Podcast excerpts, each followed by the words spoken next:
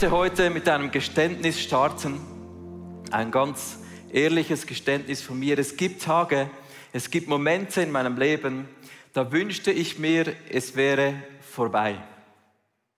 Ich wünschte mir, ich hätte keine einzige offene To-Do-Liste mehr, kein Häkchen, das fehlt, alle Arbeit vollendet, alles vollbracht. Ich wünschte mir, es gäbe keine Ansprüche, Wünsche von Menschen, die auf mich zutreffen. Die Menschen von mir erwartet auch keine Organisationen, Medien oder auch keine Tiere, die etwas von mir wollen. Einfach nichts, niemand, Ruhe. Das ist oft so. Und in dieser Woche gab es so einen Moment, der war mega krass. Ich stand bereits irgendwie unter einer Last auf am Morgen. Ich spürte, wie die Sorgen und Gedanken sich drehen in mir drin. Im Laufe des Tages wurde das auch nicht besser. Es war wie so ein Vogelnest und auch beim Beten, Bibellesen am Morgen, es ging irgendwie einfach nicht weg von mir. Und dann kam meine Agenda, die jeweils sagt, wo musst du wann sein. Ich ging vom einen Termin zum anderen. Ein blauer Balke hier, ein blauer Balke da, ein Meeting da, ein Gespräch dort. Und in jedem Gespräch habe ich das Gefühl, fasten wir irgendein Thema. Und ich ging zum nächsten und wie ein Schlund öffnete sich eine nächste Frage und es wirbelte in meinem Kopf. An einem Moment realisierte ich, dass ich sogar vergessen hatte, etwas zu organisieren. Ich saß da, mir wurde bewusst, ich müsste jetzt in einem Online-Meeting sein, aber ich muss auch eine Jungs fahren in ihr Training. Ich muss eine Daddy-Chauffeur-Rolle einnehmen, aber ich muss auch ein Businessman sein jetzt. Und es kreiste in mir. Und in diesem Moment klingelte mein Telefon und ich realisierte, da ist einer von den Medien, der fragte mich, wie macht ihr das im ICF mit dem Zertifikat? Zertifikat. Und da öffnete sich ein neuer Wirbel, es drehte sich alles in mir. Wie mache ich das? Wie macht ICF das? Und es stoppte nicht mehr, ich konnte nicht mehr anhalten. Ein Schrei in mir kam hoch, aufhören, aufhören, hör auf!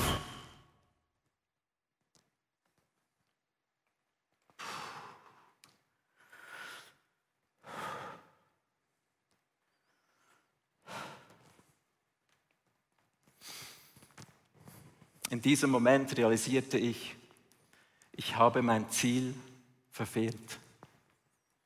Da, wo ich jetzt bin, gehöre ich nicht hin. Nicht in meinen Gedanken, nicht mal physisch. Ich bin an meinem Ziel vorbeigeschossen. Das ist nicht, wie Gott sich mein Leben vorstellt. Das ist nicht das, wie Gott gedacht hat, ich soll mein Leben gestalten. Dieser Moment hat mich zerbrochen. Ich habe gespürt, all das, was wirbelt in meinem Kopf.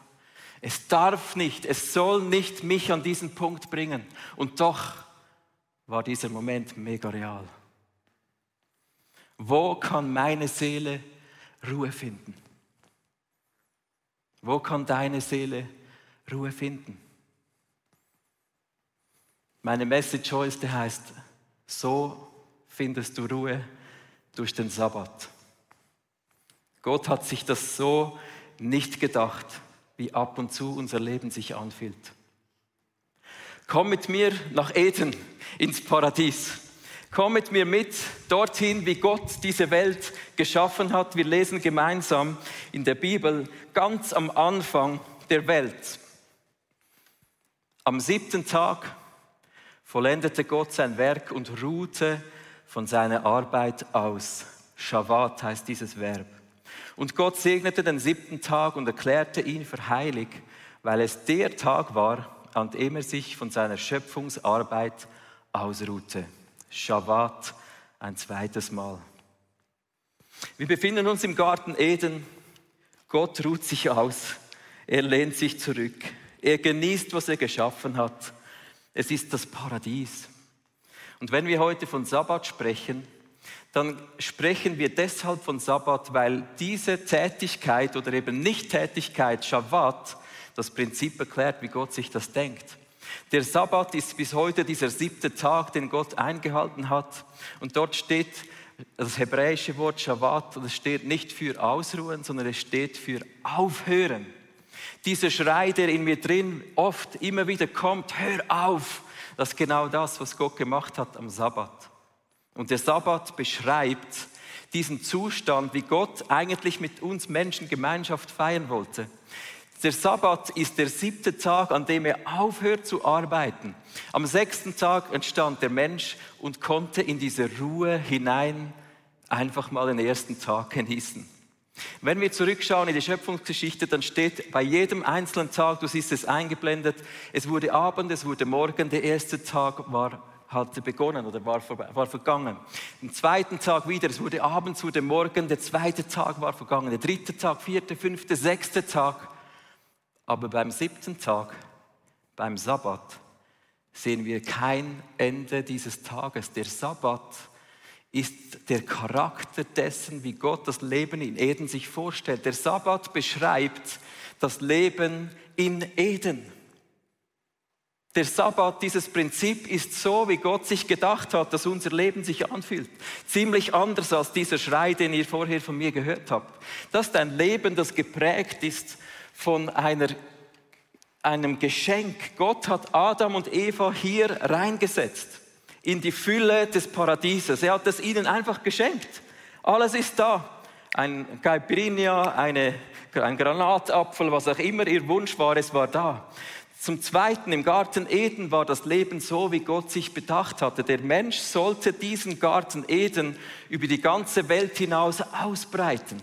Diese Eden-Zustände sollen auf der ganzen Erde sein. Was hier zum Beginn im kleinen Ort war, im Osten der Welt, sollte durch den Menschen auf die ganze Welt kommen. Also die Arbeit war nicht anstrengend. Gott ruhte sich nicht aus, weil es zu streng war, sondern weil er geatmet hatte. Sechs Tage lang hat er die Welt kreiert. Wie hat er sie kreiert? Indem er sprach. Und wenn du sprichst, dann atmest du aus. Aber am siebten Tag hat er eingeatmet. Die Arbeit ist nicht fertig. Unsere Bestimmung als Mensch im Garten Eden war, das rauszubringen in diese Welt.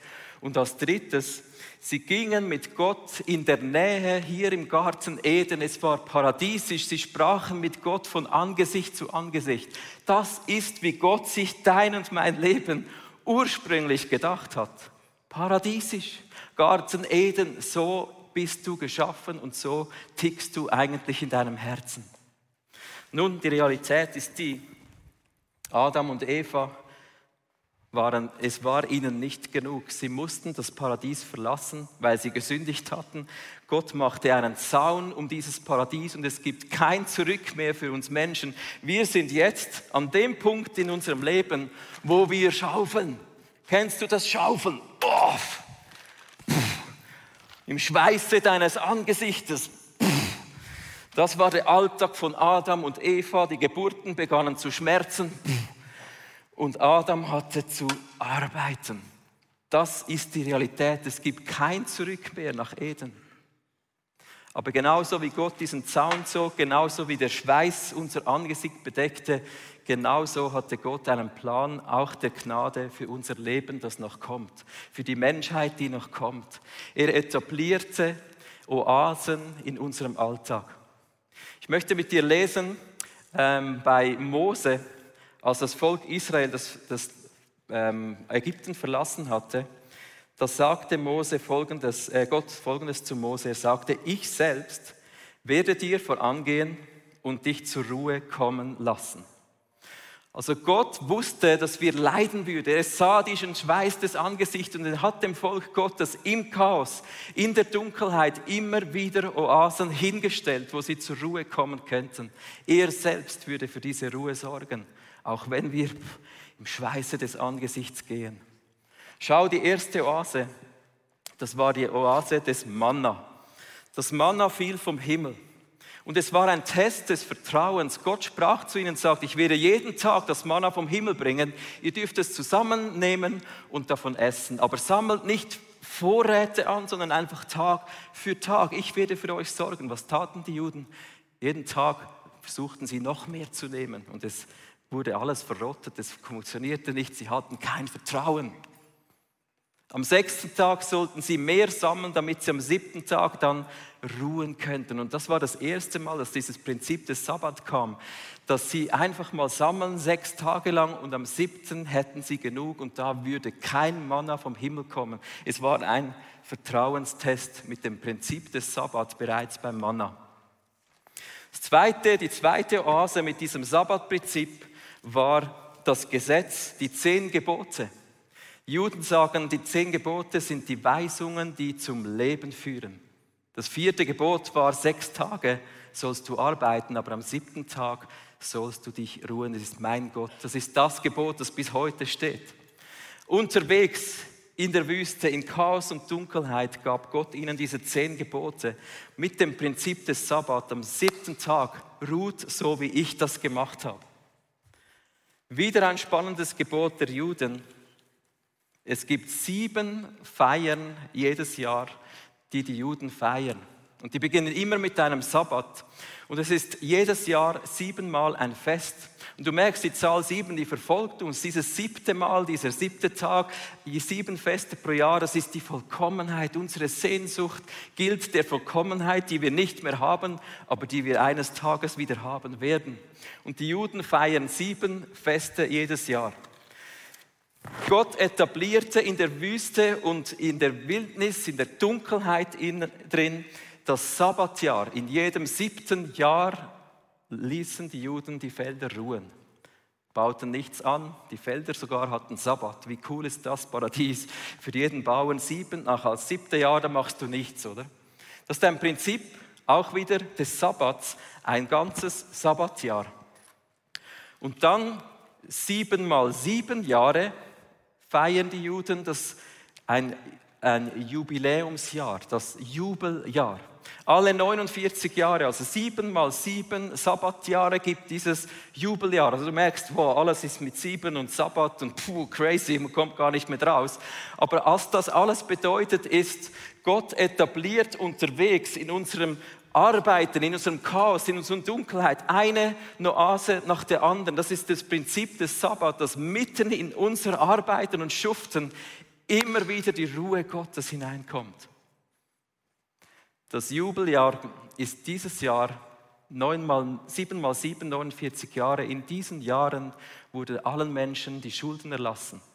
Sklaven wurden freigelassen. Es ist das Jubeljahr, wo die Juden alle 49 Jahre wie auf Null stellen, die Schuld werden erlassen, das Pfand wird zurückgegeben. Und das war prophetisch. Der Jesaja hat das vorausgesagt. Es wird ein Prophet kommen, der dieses Jubeljahr ausrufen wird. Jetzt machen wir einen Sprung in der Geschichte. Jesus trat irgendwann auf zwischen Garten Eden und all diesen Jubeljahren und Sabbat, wo die Menschen arbeiten, ruhen, arbeiten, ruhen. An einem Sabbat trat Jesus vor die Gemeinde. Ich möchte mit dir lesen im ähm, Evangelium. Ich muss gerade selber nachschauen. Lukas 4. Da steht, am Sabbat ging Jesus wie gewohnt in die Synagoge. Als er aufstand, um aus der Heiligen Schrift vorzulesen, reichte man ihm die Schriftrolle des Propheten Jesaja. Jesus öffnete sie, suchte eine bestimmte Stelle und las vor: Der Geist des Herrn ruht auf mir, weil er mich berufen und bevollmächtigt hat er hat mich gesandt, den Armen die frohe Botschaft zu bringen. Ich rufe Freiheit aus für die Gefangenen. Hörst du das? Den Blinden sage ich, dass sie sehen werden und den Unterdrückten, dass sie von jeder Gewalt befreit sein sollen. Ich verkünde ihnen ein Jahr, in dem der Herr seine Gnade zeigt, ein Jubeljahr. Jesus steht an einem Sabbat vor den Juden hin und sagt, ich bin die Erfüllung dieses Jubeljahrs. Ich verkündige euch, jetzt ist dieses Jubeljahr. Und was geschieht im Jubeljahr? Gefangene werden befreit, Blinde werden sehen, die Schuld ist euch erlassen. Das ist das, was Jesus herausposaunt. Was tut Jesus hier? Er sagt, ich bin euch gesandt von dieser Herrlichkeit her. Dort, wo ihr euch sehnt, eines Tages hinzukommen, von daher komme ich jetzt in euer Chaos, in eure Dunkelheit. Und ich sage bei jedem Sabbat, bei jedem Jubeljahr, bei jedem Sabbatjahr, bei jedem Fest, ich bin, worauf ihr gewartet habt. Ich bringe euch diese Herrlichkeit in euren Alltag. Ich bin eure Ruhe. So wie Gott das Mose gesagt hat, ich werde deine Ruhe sein, so kommt Jesus aus dem Paradies, aus der Herrlichkeit in unsere Schufterei und sagt, ich bin deine Ruhe. Ich bin dein Sabbatjahr. Lass uns lesen, was Jesus dir und mir heute sagt. Kommt her, alle, die ihr euch abmüht und unter eurer Last leidet, ich werde euch Ruhe geben. wenn der Schrei in dir ist wie bei mir, aufhören. Der Schrei heißt Schabbat, aufhören. Dann sagt Jesus, ich bin dein Schabbat. Komm her mit deiner Last. Komm her mit dem, wo du dich abmühst. Ich bin deine Prophetie, ich bin deine Erfüllung, ich bin die Ruhe. Ich bin der, der dich zur Ruhe führt. Mich begeistert diese Bedeutung. Einfach das anzuschauen, auch theologisch zu merken, wir gehören zu einem Gott, den hat das auch gebrochen, dass wir nicht mehr im Paradies sind. Und er hat sich bemüht, dass Shabbat, das Aufhören, das Ruhe immer wieder in unseren Alltag kommt. Und er hat Jesus gesandt, dass er unsere Last abnimmt, dass er das trägt. Mühe dich nicht ab, sondern komm zu Jesus. Jesus hat diese Gebote erfüllt. Er ist unsere Ruhe. Ich habe vor ein paar Wochen mit Johannes Hartl über genau dieses Thema gesprochen. Wir haben dazu die Kamera laufen lassen. Ich möchte dir ein paar Ausschnitte zeigen von dem, wie wir darüber gesprochen haben. Wie kann denn Jesus jetzt Ruhe in meinem Leben konkret sein? Johannes, wir sprechen über das Prinzip des Sabbat. Welche Bedeutung hat der Sabbat äh, jetzt in der Bibel? Was würdest du dort besonders herausstreichen? Also für fromme Juden ist ja das Schabbatgebot das Wichtigste. Und zwar, weil es das Erste ist, das in der Bibel vorkommt. Das ist praktisch in die Schöpfung mit eingeschrieben in den sieben Tagen. Und Gott selber hat es gehalten. Also unfassbar wichtig und ich glaube in unserer heutigen Gesellschaft unfassbar nötig. Ich habe vorher schon gesagt, ich habe ein bisschen recherchiert für mein Buch. Ich glaube, wir haben 60 60 Milliarden Euro ökonomische Folgeschäden in Deutschland pro Jahr allein wegen Schlafmangels. Also so, wir können gar nicht mehr abschalten, wir sind eine wahnsinnig getriebene Gesellschaft. Es gelte ja eigentlich dringend, das Aufhören wieder zu entdecken. Stark. Wie, wie, hast du jetzt für dich persönlich so Rhythmen installiert, um den Sabbat zu halten? Das ist ja nicht nur einmal pro Woche. Wie lebst du das konkret? Also ich bin äh, eine sehr, sehr getriebene Persönlichkeit, also für mich ist es nicht leicht, das eine ist wirklich auch der Sonntag, den wir als Familie ziemlich bewusst begehen, wo wir wirklich versuchen abzuschalten. Das zweite ist, ich nehme mir zwei bis dreimal im Jahr. So drei Tage für mich alleine in den Bergen, was mir auch meine Frau ermöglicht, wo ich super dankbar bin, wo ich wirklich runterkomme. Und dann gestalten wir auch unseren Familienurlaub im Sommer sehr, sehr bewusst. Also ich lasse das Handy zu Hause, ich bin offline in der Zeit, was ein großer Schritt ist, muss ich leider sagen. Ich habe auch vor zwei Jahren mal ein digitales Detox gemacht für ein paar Monate, kein Social Media, war ziemlich krass. Also es ist eine moderne Form des Sabbats, aber für mich dieses wöchentliche, dann das paar Mal im Jahr und im Sommer ist sehr wichtig. Und dann habe ich aber jeden Tag auch noch mal eine Zeit einfach der Stille, wo ich, wo ich Zeit mit Gott verbringe. Vielleicht dazu, ähm, wie konkret gestaltet man das jetzt so? Ich bin auch so ein Typ, ich habe gemerkt, ich habe eigentlich Mühe, vielleicht sogar Angst zum Teil, ähm, bei mir selber anzukommen, weil man nicht weiß, was da vor sich, was man findet, oder? Äh, was würdest du raten? Wie kann man jetzt so ganz praktisch das im Alltag installieren? Also ich glaube, ein guter Anfang ist das echt mal alleine drei Tage wohin fahren ganz, also es kann sein, dass es eine negative Erfahrung ist, aber die Wahrscheinlichkeit ist eher groß, dass es eine positive ist.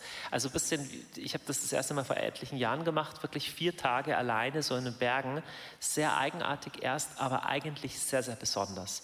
Und nur, wenn man jetzt wirklich merkt, man wird wie überflutet von negativen Gefühlen, man kommt aus dem Strudel nicht mehr raus, dann würde ich das mit einer seelsorgerlichen oder therapeutischen Hilfe mal anschauen. Das gibt es auch und da ist nichts falsch und schlecht dran. Es gibt diese Situationen auch, aber ich würde mit so einem Alleinsein mal anfangen. Und dann früher oder später geht es auch um eine Zeit am Tag. Also wenn man nicht mindestens in einer Situation am Tag wirklich runterkommt, bei sich selber ankommt, bei Gott ankommt, glaube ich, lebt man langfristig auch nicht gesund. Man hört ja oft jetzt so aus ein, diese Retretten im Kloster, du kommst aus dem katholischen Background, ist das eine gute Übung jetzt, das mal einfach so sich einem Kloster anzumelden? Würdest du das empfehlen? Total, das ist eine gute Möglichkeit. Also überhaupt die Klöster bergen da einen unglaublichen Schatz, wo wir, glaube ich, im Westen viel davon verloren haben. Und das ist mal ganz lustig, Leute reisen nach, nach Indien und gehen da ins Ashram. Und wir haben aber im Westen diese spirituellen Wurzeln genauso. Und ich liebe Klöster sehr, ich war auch schon oft dort. Also da kann man auch ein bisschen experimentieren, was einem hilft. Ja. Noch vielleicht zum Schluss so eine kurze Abgrenzung. Du hast ähm, auch schon darüber gesprochen, dass es manchmal auch sehr religiösen Aktivismus gibt. Äh, man kann dann fast nicht aufhören, was zu tun in der ruhigen Zeit oder beten, Bibel lesen. Und es gibt auch eine Abgrenzung zu diesen eher östlichen, ähm, fast esoterischen Übungen. Welche konkrete Übung allein?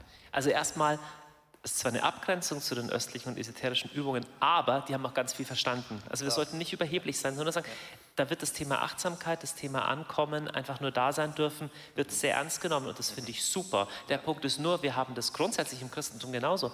Wir nennen das kontemplatives Gebet und der Unterschied ist nochmal, dass wir glauben, dass es tatsächlich eine Ich-Du-Beziehung gibt und das ist eigentlich mega, ja. Ne? was ja der Buddhismus so nicht kennt. Ich will den nicht schlecht reden, aber das ist das Spezifische bei Jesus, dass am Schluss um eine Herz-zu-Herz-Beziehung geht. Ja. Und einer konkreten Übung, also das Thema kontemplatives Gebet mal für sich zu entdecken, ist schon, schon cool.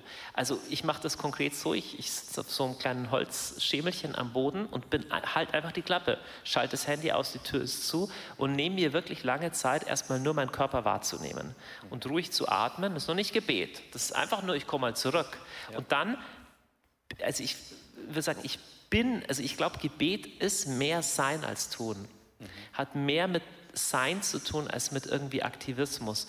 Und das mal aushalten, das muss ja nicht die ganze Gebetszeit sein. Man kann ja nachher andere Sachen auch noch machen, aber man kann das gerne mal 10 Minuten, 20 Minuten versuchen. Einfach mal nur, nur, nur da zu sein. Man wird merken, es ist auch schwer, man ist mega abgelenkt am Anfang, aber da geht trotzdem meines Erachtens auch der Weg des tieferen Gebetes weiter. Yeah. soweit Johannes Hartl. Ihr könnt auf YouTube die Message vom 18. Juli schauen, da hat er genau über das Thema noch ausführlicher gesprochen. Ich möchte heute die Frage in den Raum stellen, wie kann ich bei Jesus Ruhe finden? Eine Art ist, wie wir gesprochen haben darüber, indem du Rhythmen etablierst. Das Prinzip des Sabbat ist ein Prinzip der Rhythmen. Wir arbeiten, die Arbeit ist ja nicht vorbei aber etabliere Rhythmen, wo du zur Ruhe kommst, mitten in der Arbeit drin, genauso wie Gott das gemacht hat. Wir sind geschaffen, um zu arbeiten, zu unserer Bestimmung. Arbeit soll aber nicht mühsam sein, deshalb sorge für die Ruhe. Sorge dafür, dass du immer wieder einen Zaun auch um den Sabbat stellst. Die Juden sagen, wir ziehen einen Zaun um das Gesetz Gottes. Das bedeutet, nichts kommt hier hinein, nichts kommt in deinen Sabbat hinein. Zieh einen Zaun darum, etabliere das, plane das ein, tu es einfach. Auch wenn Jesus das Gesetz erfüllt, sagt er trotzdem, findet zur Ruhe, er lebt diesen Rhythmus selber vor. Lass uns eine Community, eine Familie Gottes sein, die die Ruhe sucht, ganz aktiv. Im Hebräer 4 ist dort steht geschrieben, wir bemühen uns, in diese Ruhe hineinzukommen. Bemühe dich, in diese Ruhe hineinzukommen. Wir planen jeweils den, den Sabbat oft vor und das sind immer die besten Sabbattage. Wenn wir das nicht tun, dann ist es meistens nicht genau gleich von der Qualität her. Du kannst, äh, ja, ein paar Dinge, die siehst du hier aufgelistet. Wie kann ich jetzt diesen Sabbat planen? Plane ihn ein, freue dich darauf. Zieh einen Zaun in deiner Agenda um deinen Sabbat, weil er wird dir das Leben bringen. Ich habe es vorhin im Gespräch gesagt, ab und zu gibt es so Dinge, die einem abhalten, in diese Ruhe hineinzukommen. Das können sogar schlechtes Gewissen sein. Ja, kann ich jetzt einfach mal nichts tun? Es kann aber auch sein, dass wir uns fürchten vor dieser Ruhe. Was ist dann wirklich in mir drin? Was kommt denn hier vor, wenn ich jetzt diese Ruhe suche, wenn ich diese Gegenwart Gottes suche? Kann ich das überhaupt aushalten? All diese Dinge wollen uns hindern. Ich habe mit Phil Sternbauer gesprochen, ein guter Freund von mir, und er erzählt dir heute auch in einem Video, wie Gott ihn geheilt hat. Ich heiße Phil Sternbauer, bin Leadpasser vom ISF Mittelland, verheiratet mit Moni und wir haben zusammen drei Kinder. Ja, Ruhe finden war nicht so mein Thema. Ich bin eher der rastlose Typ und Gott hat mir mega geholfen die letzten Jahre. Ja, die Herausforderungen im Alltag, Stress, Enttäuschungen oder auch Sorgen vom Alltag aus der Vergangenheit oder auch Träume, Visionen der Zukunft – die haben meine Gedanken vereinnahmt und ich war überall, aber nicht hier und jetzt. Und ein Schlüsselerlebnis war dann mal am Mittagstisch. Ich war wieder irgendwo, nicht anwesend und meine Kinder haben einen Witz gemacht und gesagt, Papa, wo bist du? Träumst du wieder?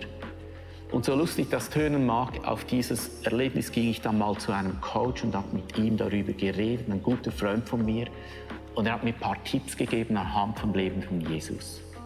Und ich möchte euch drei der Gewohnheiten, die ich neu etabliert habe, jetzt mit auf den Weg geben. Als erstes, ich stehe etwa drei bis vier Mal auf die Woche und gehe in den Wald.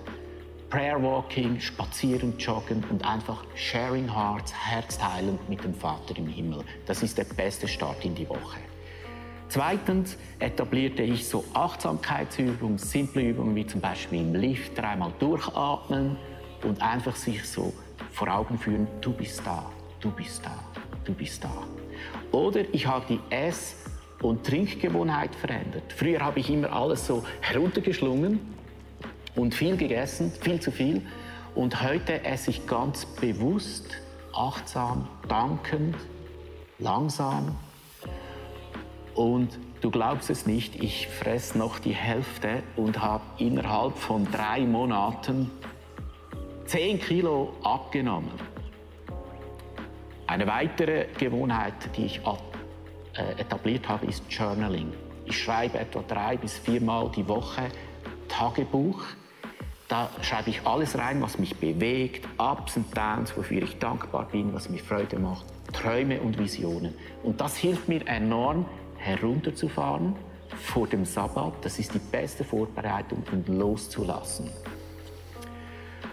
Und heute kann ich sagen, wenn ich zurückschaue, die letzten zehn Jahre, ich fühle mich heute vitaler und präsenter als noch vor zehn Jahren. Und ich bin Gott so dankbar, er hat mich physisch und psychisch heil gemacht.